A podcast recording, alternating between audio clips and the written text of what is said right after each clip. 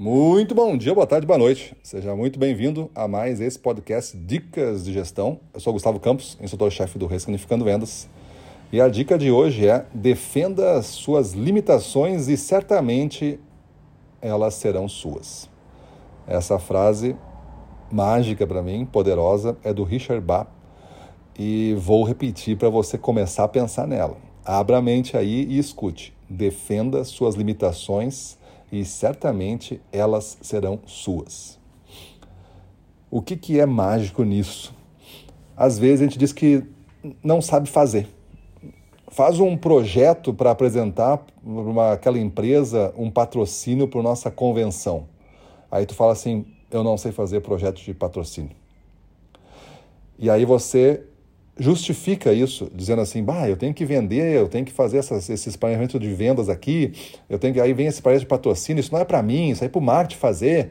Tu começa a defender então a limitação que você não sabe. Talvez fosse uma oportunidade de aprender.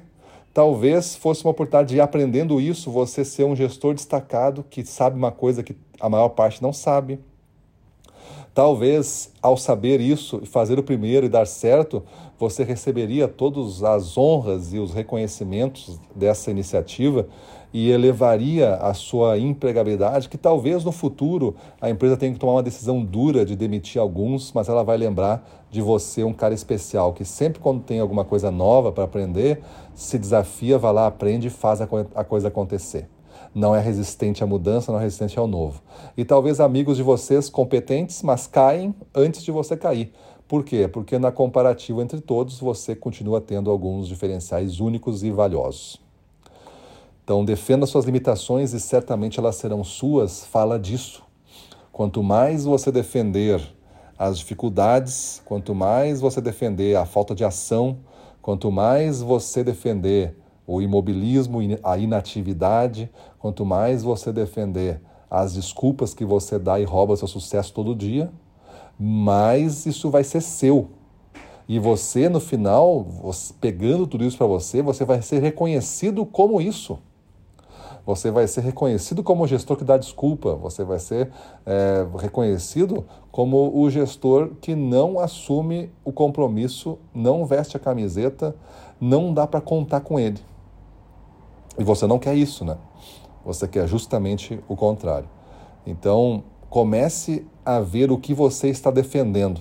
Quando você se encontrar dentro de uma discussão onde você está defendendo uma ideia, pergunte-se se essa ideia é uma ideia que necessita ser defendida ou precisaria ser alterada.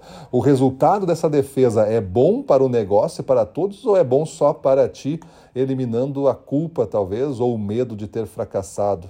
Ou de fracassar eventualmente?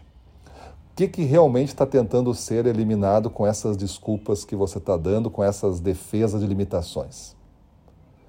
Pense muito sobre isso, porque essa frase aí pode fazer uma real transformação na maneira como você é gestor comercial. Se eu fosse você, escrevia essa frase e ficaria lendo ela até fazer parte de você.